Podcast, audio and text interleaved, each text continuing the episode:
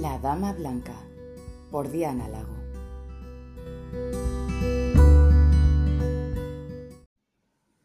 Muy buenas, Asena, ¿qué tal estáis? Después de un montón de semanas, que bueno, la he tenido un poquito liada, os traigo algo maravilloso y gracias a nuestra compañera Carolina. Como sabéis, hace poquito se ha estrenado el libro de Tierra de Clanes de San Hugan y Graham McTavish. Bueno, pues nuestra compañera Carolina, eh, que es maravillosa, como os comentaba, eh, nos va a leer eh, cada vez que pueda, claro, un trocito de Tierra de Clanes para quienes no han podido pues, conseguir el libro o no han tenido tiempo de leerlo. Espero que os guste porque a mí me está encantando. Y nada, nos vemos pronto. Y como os digo siempre, compartir, que compartir es bueno para todos, ¿de acuerdo? Un abrazo y nos vemos pronto.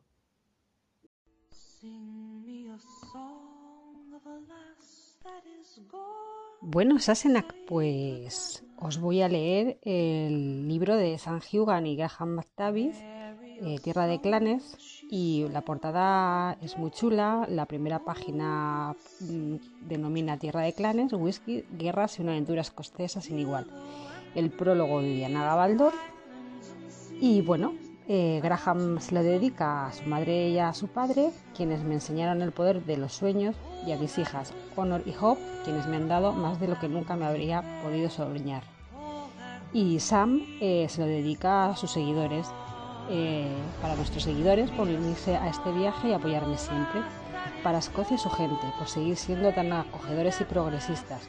Espero que siempre demos la bienvenida a los recién llegados para que disfruten de las montañas, los valles y los mosquitos.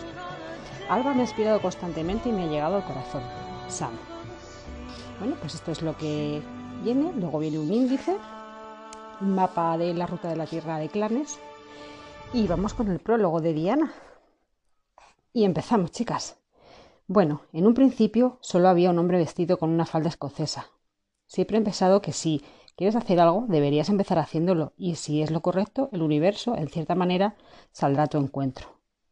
Por eso comencé a escribir una novela sobre un hombre vestido con falda escocesa y el universo me llevó hasta una serie de televisión. He sido indirectamente responsable de muchas cosas extrañas desde que escribí Outlander. Cinco temporadas, hasta ahora, de una serie de televisión de éxito. Los nombres de un montón de perros de pura raza, caballos de carreras y urbanizaciones. Miles de bebés llamados Brianna o Jamie. Hasta donde yo sé, nadie ha llamado a su hijo Murta, lo que me sorprende.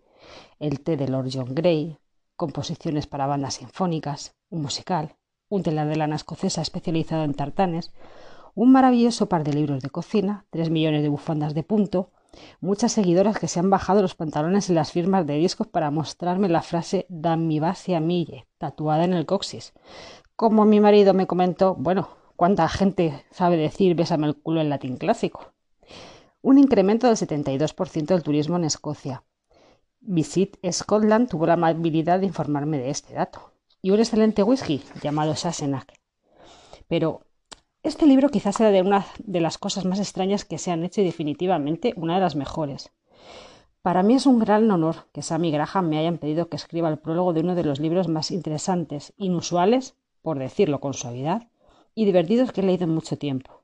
No estoy segura de cómo lo describiríais, pero no suelo ser capaz de explicar mis propios libros en 24 palabras o menos, por lo que no creo que sea ese un problema. Para comenzar, es un libro de colegas. Dos buenos amigos charlan y discuten mientras se abren paso por las tierras altas, las Highlands de Escocia, y arriesgan su vida e integridad física de esa manera tan casual que hace tan atractivos a los hombres. ¿Por qué? Bueno, pues porque ambos son escoceses y una parte importante de Outlander no es solo la serie de televisión, sino ese extraño fenómeno en general, porque se han dado cuenta de que efectivamente son escoceses. Llevar una, llevar una falda escocesa todos los días durante dos años tiene ese efecto. Y quieren descubrir el origen de su ascendencia y lo que en realidad significa ser escocés, aparte de que nazcas enamorado del whisky. También es un libro de ruta. Pensad en Jack Kerouac, pero con menos drogas, más párrafos y nada de sexo. Bueno, casi nada.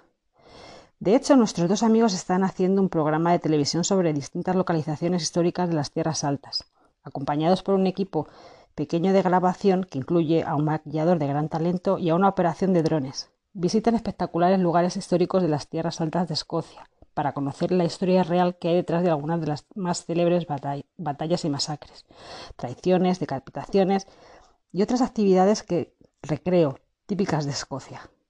Esta es la crónica de este viaje, realizado en una antigua autocaravana Fiat, una bicicleta tándem, un kayak y otros modos de transporte inverosímiles que solo tienen sentido para personas que sufren envenenamiento por testosterona.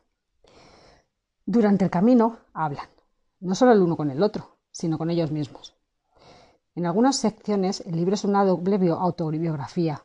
Cada hombre recuerda su vida como actor por partes, porque cada actor, igual que cada escritor, hace las paces con ella a medida que avanza, lo que significa que muchas de las historias son solo divertidas para los protagonistas 20 años después, pero son infinitamente entretenidas para los espectadores. Estos recuerdos también incluyen una gran cantidad de anécdotas del plató de Outlander. Yo solo visito el rodaje de vez en cuando, pero recuerdo el día en el que, durante la segunda temporada, Sam estaba preparando su caballo para montarlo, cuando éste decidió seguir el consejo de su madre y aliviarse antes de partir. Esa es la razón por la que, aparte, la mayoría de los trajes hay repuestos. En otra ocasión, también durante la segunda temporada, a Graham se le pidió que montara un caballo mecánico. El director me comentó, parece una mierda, pero el público no lo notará en la serie. El caballo mecánico se encontraba en la parte trasera de una camioneta, seguida por otra con una cámara, y se suponía que Graham debía saltar, presuntamente desde otro caballo, mientras que su montura cabalgaba. Al ser para la televisión, grabaron la escena muchas veces, muchas, muchas, hasta asegurarse de que tenían suficiente material para conseguir el efecto que buscaban. Cuando por fin terminaron, Graham se tambaleó colina abajo desde la carretera en la que estaban filmando y se detuvo junto a Anne Kenney, brillante escritora de otro episodio de ese bloque de grabaciones. Y a mí para decirnos, mis pelotas y yo acabamos de tener una charla. Me han dicho, preferiríamos que no volvierais a hacerlo. Siguió descendiendo trompicones mientras murmuraba. Sabía que debía haberme puesto un protector esta mañana. Por último, se incluye también la historia real de esa tierra de clanes, entretejida en la, narración de esta travesía. Los viajeros alcanzan los lugares más interesantes, famosos y relevantes de las tierras altas, donde aprenden sobre su historia y patrimonios ayudados por algunos de los habitantes más variopintos de estos lugares. De esta manera, tenéis cuatro libros en uno, menuda ganga. Sin embargo, la parte más importante de esta obra es la, amistad entre sus autores, que aporta color y brillo a cada página. Me he sentido un tanto intrigada como divertida por la historia, aunque también conmovida a nivel personal. Uno de los aspectos más inesperados del fenómeno Outlander es la manera increíble en que ha unido a las personas. La gente lee los libros, ve la serie y quiere hablar sobre ellos. De este modo forman grupos de seguidores, club de lectura y foros en Facebook y consiguen amistades duraderas y profundas, y todo gracias al amor compartido por una historia. Siempre recordaré a una mujer que me trajo un libro a una firma y me contó que vivía sola, que había estado así durante muchos años, sin apenas salir y sin familia, pero que se había sentido atraída por la historia y había encontrado a otros que sentían lo mismo y que la habían invitado a firmas de libros, estrenos en convenciones. Ahora tengo amigos, me dijo y se echó a llorar. Y yo también. Espero que sintáis la amistad entre estas páginas. Una última cosa, puesto que el libro se trata, trata sobre el progreso a los orígenes, Hace algunos años una de mis novelas ganó el premio de literatura Corinne en la categoría de ficción y me invitaron a Alemania para escribir el galardón. Aquello era un asunto bastante importante para el editor alemán y aprovecharon mi presencia allí para que me entrevistaran todos los corresponsales de prensa alemanes de periódicos, revistas, radio, televisión, publicaciones literarias, todo lo que se os ocurra. Al final de la semana notaba la falta de sueño y los ojos vidriosos. Entonces conocí a un amable caballero en una de las revistas de una de las revistas literarias. El hombre encantador, no paraba de hablar largo y tendido y de manera halagadora sobre mis libros. Le encantaba el empuje narrativo, consideraba los personajes extraordinarios y las imágenes trascendentales. Yo estaba ahí sentada, sumida en un aturdimiento agradable mientras pensaba, sí, sí, continúe. De repente dijo, solo tengo una duda. ¿Puede explicarme cuál es el atractivo de un hombre con falda? Bueno, si hubiera estado totalmente consciente, quizá no lo habría dicho, aunque en realidad, da igual. Lo miré durante unos instantes y respondí, pues supongo que es la idea de que podría empotrarte contra la pared en cualquier momento. Unas semanas más tarde, de vuelta a Arizona, el editor alemán me envió un paquete con recortes de las entrevistas y todo y sobre todos ellos. la de esa revista. El editor le había pegado un post con una nota que decía no sé qué le dijiste a este hombre, pero creo que se ha enamorado de ti. Un hombre con falda, una imagen potente y cautivadora, sí. Y aquí tenéis a los dos. Servíos una buena copa y empezad a leer y disfrutad. Slantenman, Diana Gabaldón, Day, Arizona, agosto del 2020. Bueno, pues este es el prólogo, chicas. Y vámonos de paseo, como dice el capítulo 1. Eh, sale ilustrado con una autocaravana y dos bicicletas atrás. Y, entre comillas, empezamos. La historia de dos hombres que no saben nada, Sam y Graham.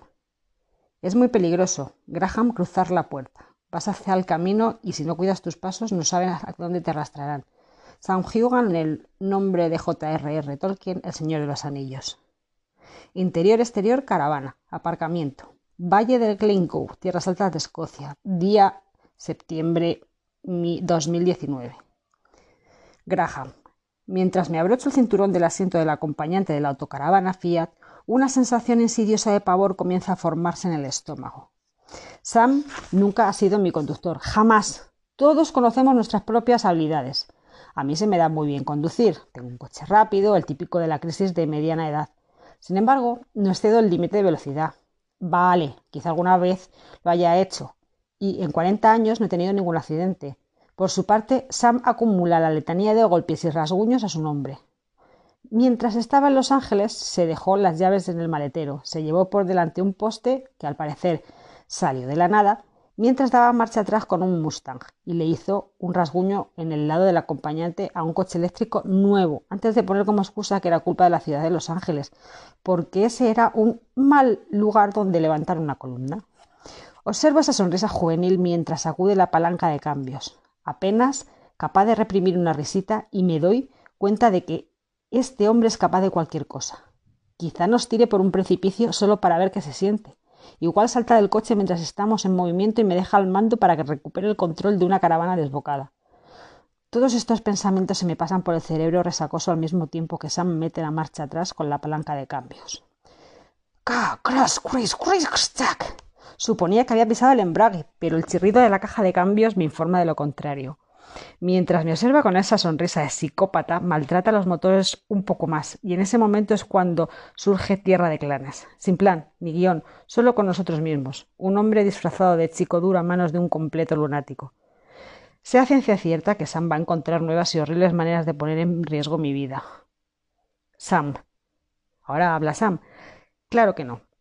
Me dice como si nada que no ha conducido un coche de cambios manual desde hace no, sigue hablando Graham, perdonar. Sam, claro que no. Me dice como si nada que no ha conducido un coche de cambio manual desde hace cinco años o seis y nunca nada tan grande como una autocaravana. Genial.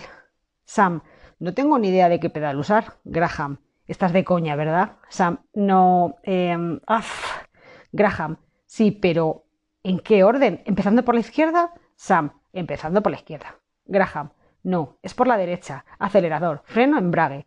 En la jerga de conducción moderna también significa antecedente, formas y efectos, pero este hombre piensa que puede burlarse de todo, fingir el papel de conductor competente y que el efecto sea solo el acontecimiento apasionante que todavía no ha sucedido. Ahora sí que habla Sam. Sam, ¿estás bien, Graham? Si tuviera un bolso, McTavish estaría aferrado a él con fuerza, aunque ni siquiera hemos salido del aparcamiento. Sí, se ha oído el chirrido del motor una o dos veces, pero en mi defensa diré que no he conducido un coche manual con palanca de cambios, desde hace años, mm, quizás cinco o seis, y nunca un vehículo tan grande como este. Tampoco es que se lo vaya a contar a Graham. Todavía. Por fin encuentro la marcha atrás. Tomo aire y retrocedo a gran velocidad. Graham. ¡Por Dios! Mientras Graham se, Graham se aferra al asidero y se retuerce en el asiento, percibo una descarga de adrenalina. Esto va a ser divertido, incluso aunque ni siquiera seamos capaces de salir del aparcamiento. Solo verle gemir y graznar me produce una profunda satisfacción. Me dedico una mirada fulminante cuando presiono la palanca de cambios para meter primera. Comenzamos a ganar velocidad y esquivamos por los pelos el cartel de Hotel King House. Allá vamos, digo con mucha confianza. Tierra de clanes, la historia de dos hombres que... No saben nada, concluye Graham. Y tiene razón. Partimos juntos de viaje, una expedición para encontrar la Escocia real y lo que significa ser escocés, pero solo tenemos un plan en pañales. Sabemos que queremos descubrir más acerca de los seis clanes principales de las tierras altas y conocer a tantas personas interesantes como sea posible, desde jefe de clanes, quienes todavía andan a la greña, hasta músicos, pasando por historiadores, chef, Graham necesita alimentarse. Y por supuesto, maestros destiladores. Bueno, ¿por qué no? Pero como solo tenemos una semana para finiquitar todo esto, va a ser una aventura intensa impulsada por whisky, adrenalina y cafeína. ¡Ah, cris, cris, Graham. Esa es la segunda, no la cuarta. Ahora los pensamientos de Graham.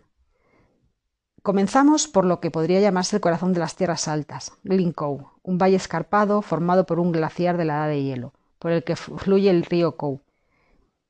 Es un área de Escocia que conozco bastante bien porque la he visitado y he estado de vacaciones en ella muchas veces. También es la zona donde tuvo lugar la masacre de Glencoe en 1692, lo que atrajo mi interés por la historia de Escocia hace más de 20 años. Bueno, para ser exactos, en 1992. Tenía la tierna edad de 30 años y me sorprende pensar que Graham seguramente se estaría preparando para empezar la secundaria y seguiría llevando pantalones cortos. ¿Quizá mojaría también la cama? Voy a tomarme unos instantes para procesar este doloroso pensamiento. Estaba en el Pitchfork Festival Theatre pasando por allí la temporada, inmerso en las tierras altas durante nueve meses. Como participé de seis obras distintas a la semana, fue fantástico. Siempre me han fascinado las tierras altas y he sentido una intensa conexión por esa zona. Mi padre estaba impaciente por salir de Escocia.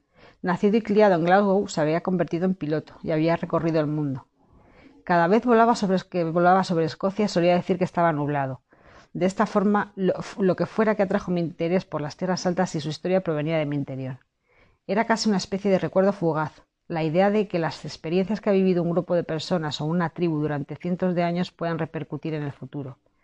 Mientras estaba en Pittsburgh, me sentí fascinado por la conocida masacre de Glencoe.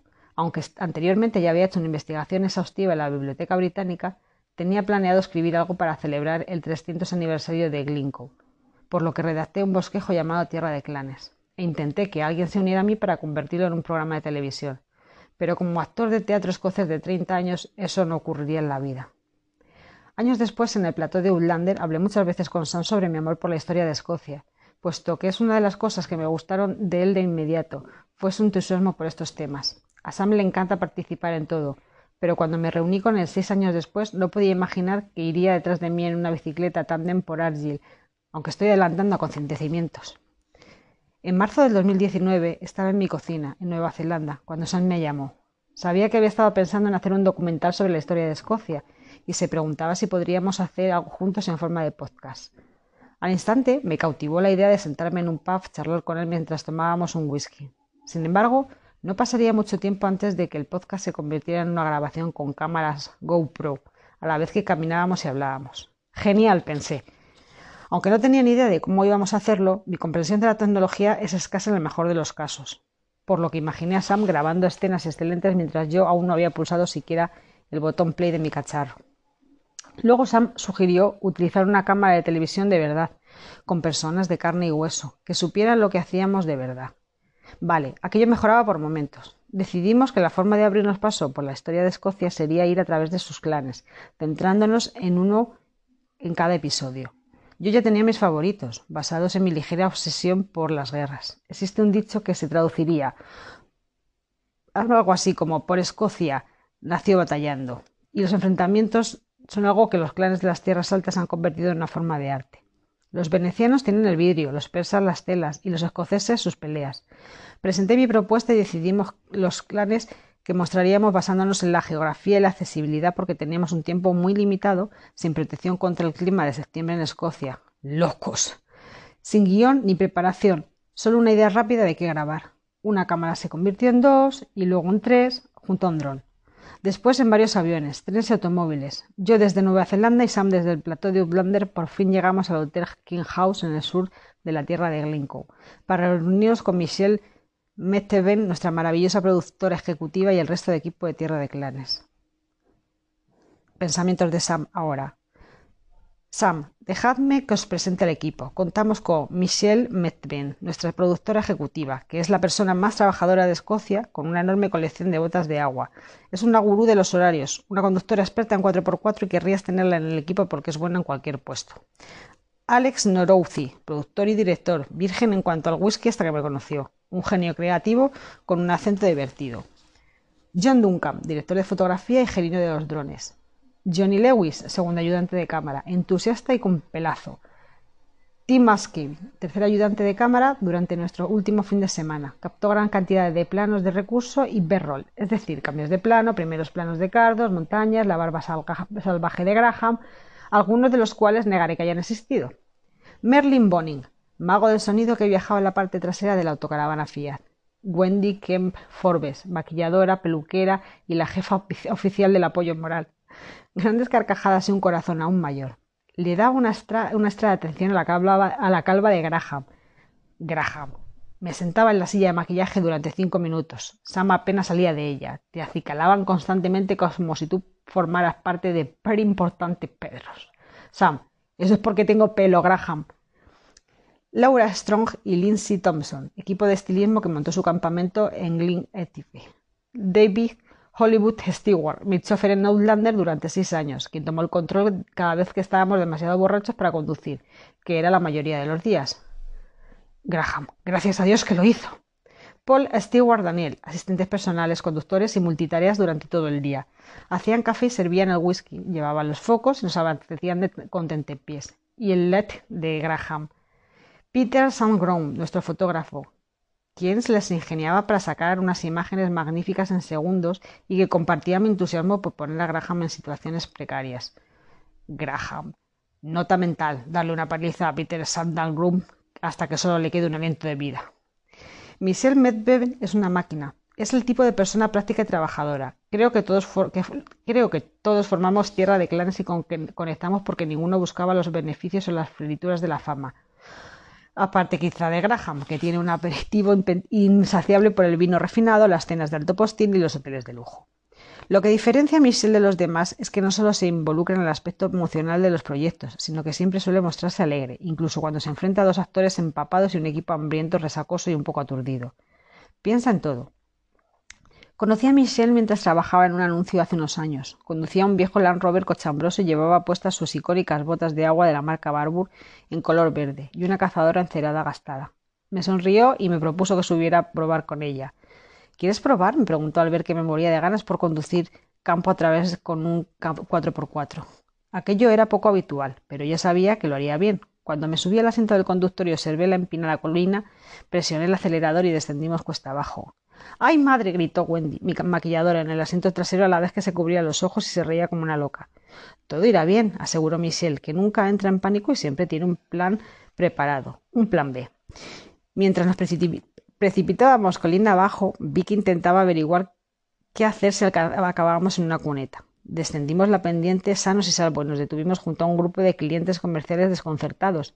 Me bajé de un salto del asiento del conductor y a toda velocidad me escondí detrás de Wendy. Una tarea complicada, dado que mido casi un metro casi que mido medio metro más que ella. Pero antes de que los ejecutivos pudieran expresar su preocupación, la siempre preparada Michelle se anticipó con su encantadora sonrisa y dijo ¿Les apetece una taza de té? ¿Es demasiado temprano para un cóctel calentito?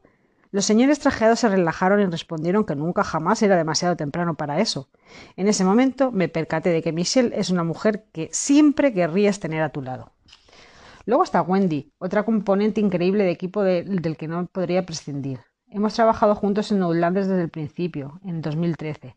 Me aplica maquillaje en tiempo récord, normalmente entre 45 minutos y una hora, incluyendo barro, sangre, arrugas, peluca y cualquier añadido apropiado para el rodaje de cada día. No solo se encarga de la continuidad de mi personaje, Jamie Freezer, quien acaba modelido a palos muchas veces, sino también se dedica a crearme las cicatrices de la espalda cuando no llevo camiseta en la serie. Graham. Un montón de veces no se deja la maldita ropa puesta y estoy casi seguro de que está escribiendo desnudo esta parte. Al principio, tres personas del equipo necesitaban tres horas para hacerlo, pero Wendy ha perfeccionado la técnica y consigue cubrirme de cicatrices en solo 90 minutos. Da igual si llueve, hace frío, es de noche o estamos cubiertos por una nube de mosquitos. Siempre me dedica una sonrisa y un chiste. De hecho, nos reímos un montón y nos hemos vuelto íntimos. Por cierto, que si no conoces Outlander, ¿dónde has estado metido? No, no es una película de Sin Connery, con un francés y un español como escoceses. Aunque esa tenía una banda sonora increíble, Queen, We Want to Live Forever, y una escena en la que se hablaba sobre el contenido de los haggis sobre una barca de remos, que en realidad parece un episodio de Men's Kill, Outlander es la serie de Star, que ha recibido numerosos galardones, emitida por Movistar Plus en España y por Netflix España y Latinoamérica, y que trata sobre una enfermera de los años 40, Claire Beecham Randall, interpretada por Katrina Wolf, mi sufrida y brillante compañera de reparto, que viaja en el tiempo hasta Escocia del siglo XVIII, un año antes de la rebelión jacobita de 1745, y que encuentra el amor de su vida en el pelirrojo James Fraser, interpretado por mí. El nombre completo de mi personaje es James Alexander Malcolm Mackenzie Fraser. Intenta decir el nombre 50 veces ante un grupo de actores achicharrados de comportamiento adolescente, con pelucas y barbas postizas, y cuéntame cómo te las apañas. Catherine y yo llevamos juntos en este maravilloso viaje casi siete años.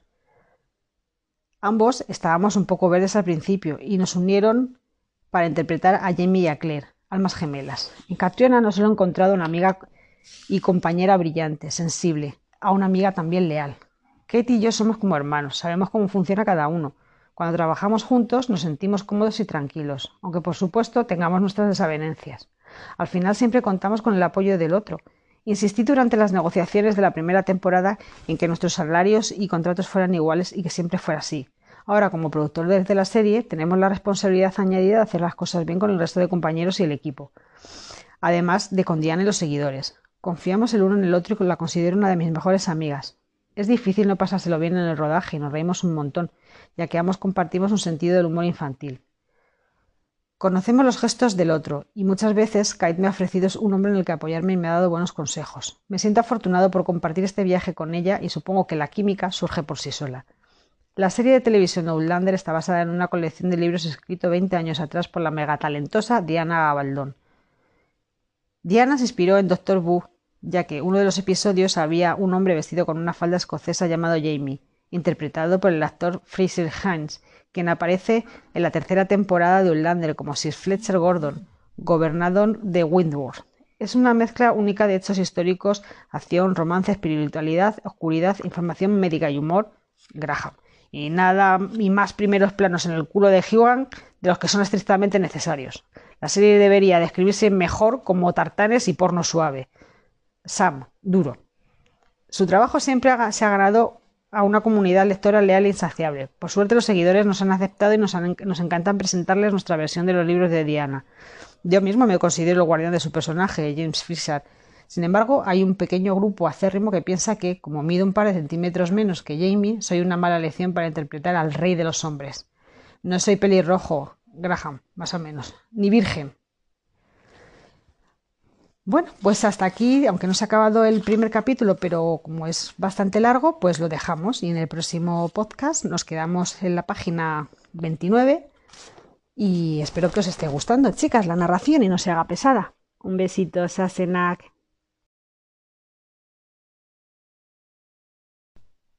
Hola, Sasenak. Bueno, pues nos quedamos en la página 29. Eh, era el turno de las reflexiones de Graham y comenzamos. Dice así, Graham. Tras mantener una charla con Michelle y conocer al equipo, Sam y yo estamos entusiasmados y atemorizados a partes iguales por tener que ir a muchos lugares y conocer a multitud de personas. Tenemos una agenda tan apretada que casi desafía las leyes de la física. De ahí que sea de vital importancia que estemos frescos por la mañana en nuestro primer día de rodaje. Con eso en mente nos vamos a tomar un pisco y una copita al bar. Todo va bien en el mundo hasta que entran Duncan Lacroix, Murtagen Ulander, por la derecha del escenario, con su compinche alcohólico, el irlandés, borracho como una cuba y con ganas de matar. Le habíamos pedido a Duncan, el Oliver Red de Outlander, que le diera un giro cómico a nuestra aventura en Tierra de Clanes, y se apuntó encantado. Ahora comprendo que fue un error terrible. Comenzamos con whisky, luego con vino, y después con más whisky. Mucho whisky. Mi destino alcohólico sellado hasta las tres de la mañana. Sam se escabulle, bien engrasado, a la una. Maldito Sam, que se acuerda de dormir. Mi experiencia siempre ha sido que cuanto más importante es la tarea del día siguiente, más tarde me voy a la cama. Lo sé, no es lo ideal. La alarma me suena más alto de lo que debiera. Uf, las siete de la mañana. Abro los párpados y me siento de pena. Bajo las escaleras para desayunar y me sorprende ver a Duncan despierto y funcionando. Mm, a lo mejor ni siquiera ha ido a la cama. Sin embargo, al mirarlo de cerca, parece que esté a punto de morirse de un momento a otro y recuerda un cadáver aún caliente vestido con las ropas con las que le enterraron. Su amigo irlandés no está por ninguna parte. Seguramente sigue en la cama. Quizá vivo, quizá no. Sam exhibe su molesta alegría habitual y brinca con energía como un espécimen de Spinger Spaniel musculado. Tras obligarme a tragar un desayuno escocés completo, junto con unas gachas y una tostada con mermelada, el lote entero, sí, lo hice. Sam y yo por fin partimos en nuestra caravana y recorremos en tercera la carretera de Glencoe hasta el lugar donde Duncan finge estar haciendo autostop. En su estado, levantar el pulgar, es un, el pulgar es un milagro. Sam lo ha visto y me pregunta qué se supone que debemos hacer. Le contesto que no tengo la más remota idea porque fue él quien organizó el viaje. Acelera hacia Duncan. Despacio, dijo. Me hace caso y ambos aparentamos sorpresa al ver a nuestro compañero Duncan en mitad de las tierras altas de Escocia. Graham, ¿deberíamos recogerlo? Sam, no.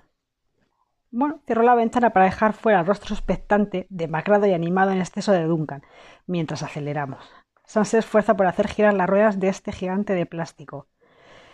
John, el director de fotografía, sugiere que hablemos sobre Duncan mientras nos alejamos, quizá mencionando que nos sentimos mal por, por haberlo abandonado, pero yo opino que es mucho más divertido no hacer referencia al tema. Seguimos conduciendo sin preocuparnos. Mientras continuamos por la carretera, abro la ventana de nuevo al sentirme mareado. Me he tomado un tanque de café con el desayuno, pero la cafeína está dejando de hacerme efecto. El sol de septiembre me calienta la cara y de repente empiezo a percibir el paisaje increíble que nos rodea. Sam y yo estiramos el cuello hacia adelante para verlo mejor a través del parabrisas y absorber la belleza y majestuosidad impresionantes y emocionantes del valle, a pesar de que en realidad es hostil e inhóspito. En un día como hoy no hay rival para el paisaje escocés. Las capas de sangre, guerras, romances, mitos y pasiones son como las rocas propias de la montaña, de gran tamaño, antiguas y en cierta manera abrumadoras. La vida es difícil entre estas colinas, las rocas de las tierras altas son tan duras que representan una barrera para el drenaje. Atención. Topografía. La lluvia se acumula en los valles en cámaras subterráneas, por lo que una capa de humedad cubre la superficie y hace que la tierra sea pantanosa e inestable, además de estar siempre empapada. Las tierras altas, en el siglo XVIII, eran prácticamente una isla, delimitadas por el fiordo de Fort y por el de Clyde, por lo que la única ruta de acceso era a través de Stirling. Por eso, Robert I Bruce puede ahogar a una gran cantidad de caballeros ingleses en Bagnogbu en 1314, a pesar de tener todas las posibilidades en contra. La tierra pantanosa en torno a Stirling no se secó hasta finales del siglo XVIII y, hasta ese momento, la mayor parte de los desplazamientos y las tierras altas se realizaba por mar. Turno de Sam. Sam, ya habéis deducido que Graham es un entusiasta de la historia porque, asumámoslo, pertenece a otra época, y a otro planeta, creo que nació en los 40, Graham, en 1961. Gracias.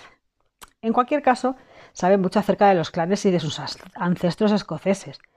Aunque me siento ansioso por conocer mi herencia escocesa, aún debo rellenar los huecos en mi propio linaje. Estoy hambriento de conocimientos, por eso decidí producir Men Kills como programa de televisión, ya que la única manera de aprender que conozco es metiéndose de lleno, soy el tipo de chico que dice, joder, hagámoslo. Y organizo. A organizar un viaje por las tierras altas con un colega para conocer a una gran variedad de personajes escoceses y beber whisky de barril. Esa es la clase de viajes históricos que me gustan.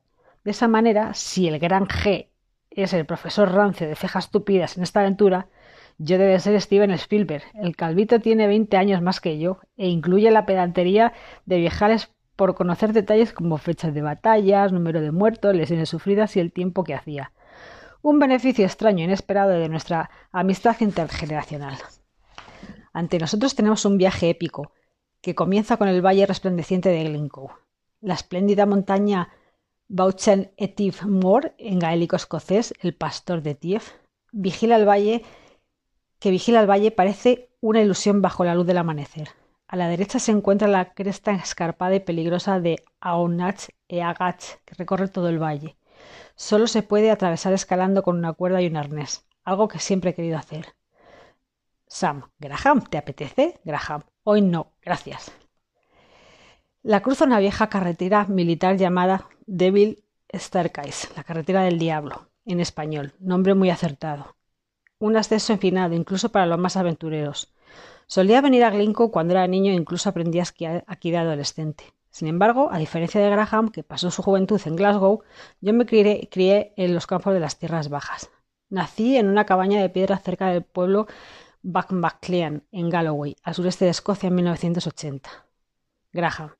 Ahora que me acuerdo, sentí que el mundo se tambaleaba en 1980. Sam, esto te va a gustar, Graham. En realidad, mis padres y mi hermano Círdan a veces me llamaban Whis por el personaje del Señor de los Anillos de J.R. Tolkien. Graham interpretó a Dowling, el enano escocés gruñón y cascarrabas de la trilogía del Hobbit, encasillado de nuevo. Graham, ¿en serio? No tenía ni idea, tío. Sabía que había alguna razón para que me gustaras. Aunque a decir verdad, siempre me ha parecido que Whis era más petardo de los hobbits en El Señor de los Anillos. En secreto siempre deseé que Sauron le hiciera alguna llave de estrangulamiento en Mordor. Sam. Bonito detalle. Me crió mi madre, Chrissy, y nos mudamos a New Galloway, al burgo real más pequeño de Escocia, a una serie de establos reformados llamados The Standing. Graham. Literalmente te criaste en un cobertizo para animales como un niño Jesús escocés. En las tierras pertenecientes al castillo de Kenmure, en las ruinas del siglo XVIII a orillas del lago, del. Las cosas eran complicadas en aquel entonces, pero no importaba porque mi hermano y yo utilizábamos como patio de recreo el antiguo jardín amurallado, las praderas, un campo de tiro en mi imaginación y los densos bosques de la Comisión Forestal. Ahora me doy cuenta de lo idílico que era aquello de lo afortunados que éramos. Estábamos rodeados de historia. La presencia melancólica del castillo de Kenmure parecía, con las ventanas y la puerta abierta, la cara de un monstruo demoníaco preparado para engullir a un niño. En ocasiones, reunía el valor para, entrar a hurtadillas del castillo de ruido en busca de pruebas de habitantes del pasado, como una antigua chimenea o paredes al suelo descubierto. Me imaginaba guerreros que se acercaban sin hacer ruido por la, escalera del caracol, igual que en Outlander. Fue en estas tierras donde empecé a jugar y a desarrollar la imaginación. Estaba obsesionado con Merlín, Excalibur, el rey Arturo y Roberto I Bruce.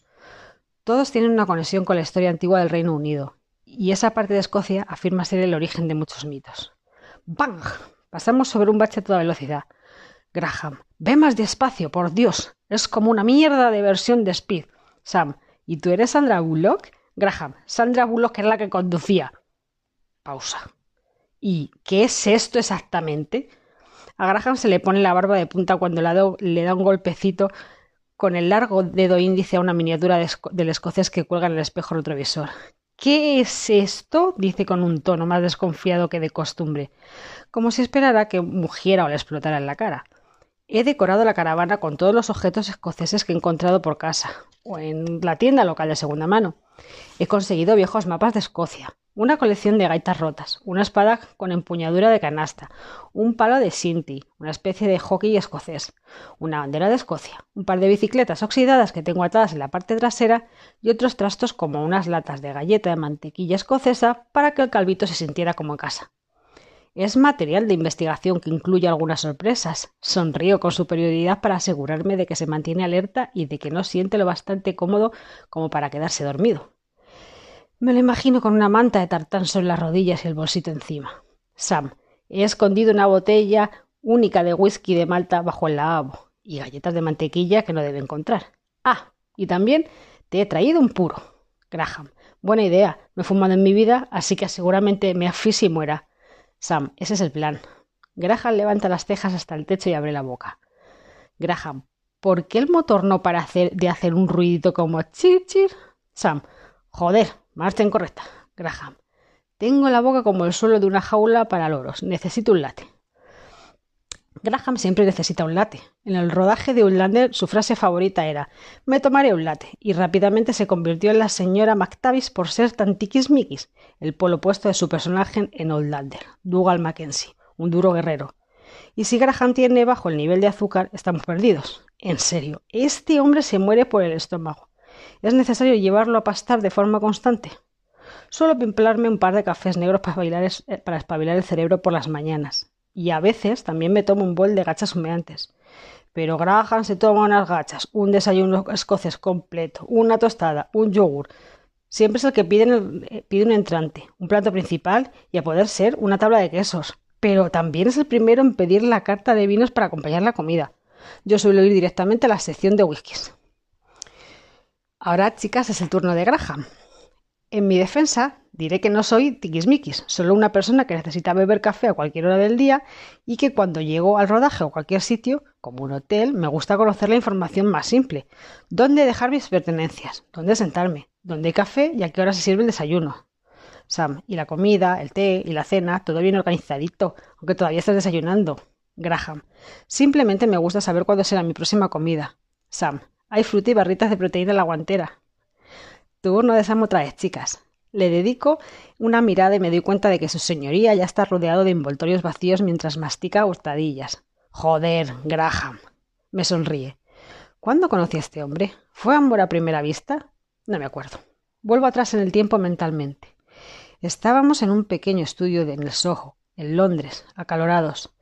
Me senté con algunos de los productores ejecutivos y el equipo de casting de Oldande estaba leyendo ante algunos actores que hacían la audición para los papeles de Dougal y Colum Mackenzie, aterradores, aterradores hermanos dirigentes de clanes. Dougal era un jefe de guerra saltado y Colum un político tullido y muy manipulador.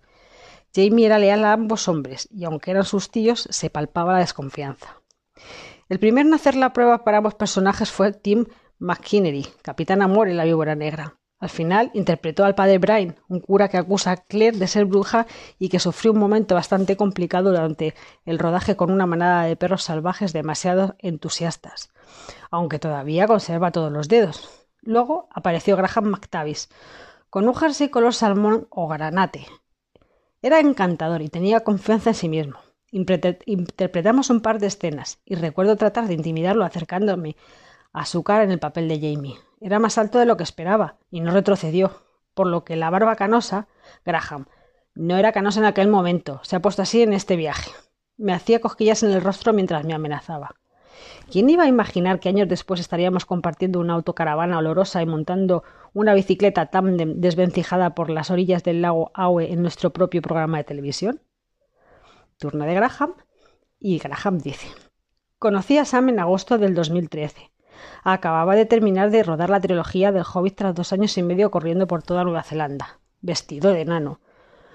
Una experiencia vital sin parangón, prótesis, un traje de más de 30 kilos y amistades de por vida forjadas con un presupuesto de 750 millones de dólares. Había sido espectacular y ya estaba preparado para iniciar algo nuevo.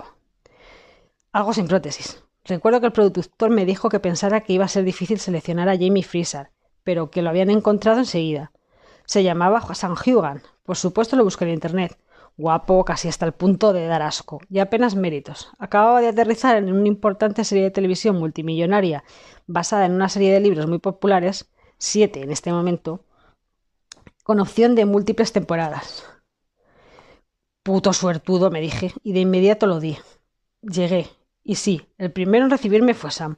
Para empezar era alto. Por un momento pensé, ¿este cerdo es más alto que yo? Sam, sí. Estaba acostumbrado a ser la persona más alta del plató, y para mí fue un gran orgullo que Richard Armitage tuviera que ponerse alza los zapatos para llegar a mi altura en el Hobbit, aunque ambos éramos enanos. Veo que Sam piensa que llevaba un jersey de color salmón o granate. En primer lugar, hacía un calor del carajo. No llevaría un jersey a menos que quisiera que Dougal Mackenzie estuviera sudando como un jugador de fútbol en un examen de ortografía. En segundo lugar, nunca llevaría nada de color rosa salmón. Granate puede. Es lo más probable que fuera una camiseta o una camisa. Algo ajustado para que con suerte para, parecer musculoso. Por supuesto, Sam siempre parece musculoso. Está ganando más músculo cada día. Sospecho que cuando termine de escribir este párrafo, los músculos de Sam se habrán crecido de manera notable. Estaba fuerte la primera temporada, pero en la octava no se estira ningún caballo que pueda llevar toda esa musculatura. Todos los planos cortos se tendrán que hacer con un gran angular. Pero me estoy desviando del tema. Sam, creo, llevaba una camiseta más, más apretada que la mía. Recuerdo estar impresionado por la firmeza con la que me apretó la mano. Le doy gran importancia a los apretones de mano. El de Jamie Freezer no podía ser flojo. Hablando de Jamie, recuerdo que en el libro se le describe con una altura similar a la del tubo de una chimenea muy amplia. Comparados con esos estándares, Sam es en cierta medida de estatura menuda pero recuerdo que me ganó con su actitud extrovertida y su sinceridad. hizo que me sintiera cómodo al instante. Sam estaba destinado a ser Jamie Freezer, porque es exactamente como os lo imagináis, un tipo de gran corazón con una vena locada.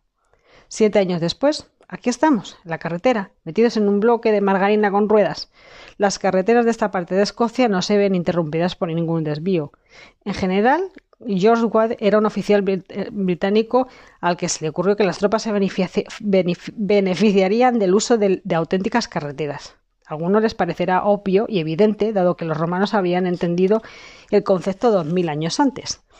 Y cuando las construyó en las tierras altas del siglo XVIII como una forma de, de civilizar a los escoceses y de que entraran por el aro, no se preocupó por incluir desvíos ni áreas de descanso. Tendríamos que haber girado a la derecha, probablemente la única salida en 30 kilómetros. Pero Sam se la ha pasado. Graham, nos hemos alejado demasiado. Sam, ¿en serio? Graham. Sí, acabamos de pasar la salida. A aquello le sigue un giro, un giro aterrador para regresar por donde hemos venido. Creo que las ovejas han dejado de masticar a medio camino, asomadas por el motor destrozado y los aceleradores de la calamitosa autocaravana Fiat. Las vacas de las tierras altas han agachado la cabeza peluda avergonzadas. Por suerte, la carretera estaba desierta de tráfico. Por fin tomamos el desvío que nos habíamos pasado y entre sacudidas nos abrimos camino por la carretera de un solo sentido. Pronto Sam recupera el ritmo mientras yo aprieto las lumbares. Hay otro coche que viene en dirección contraria. Coche, coche, coche, digo como un cuerpo herido. Nos detenemos de forma abrupta y miramos al conductor del Audi negro. Él nos observa con un desprecio evidente.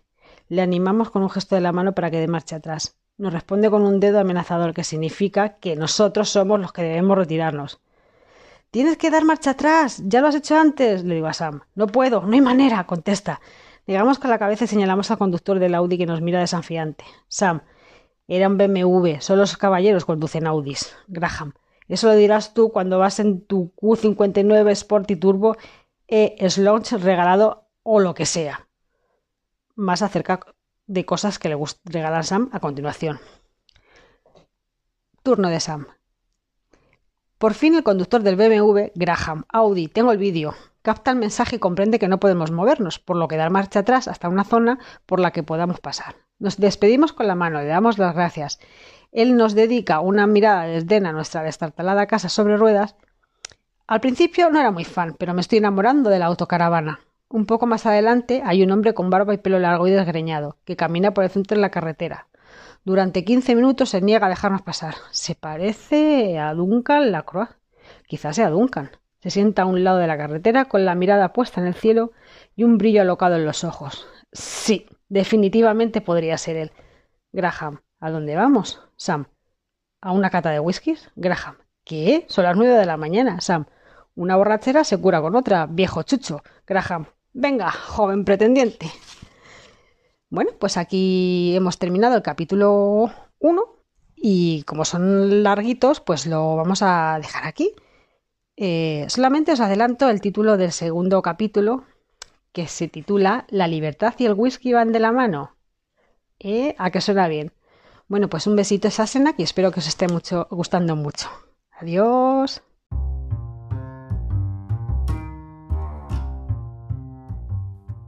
No olvidéis suscribiros a los diferentes canales y plataformas en las que estamos. También estamos en Instagram como La Dama Blanca Podcast y también podéis encontrarnos en el Facebook, en el grupo de spoilers. Eh, os esperamos allí.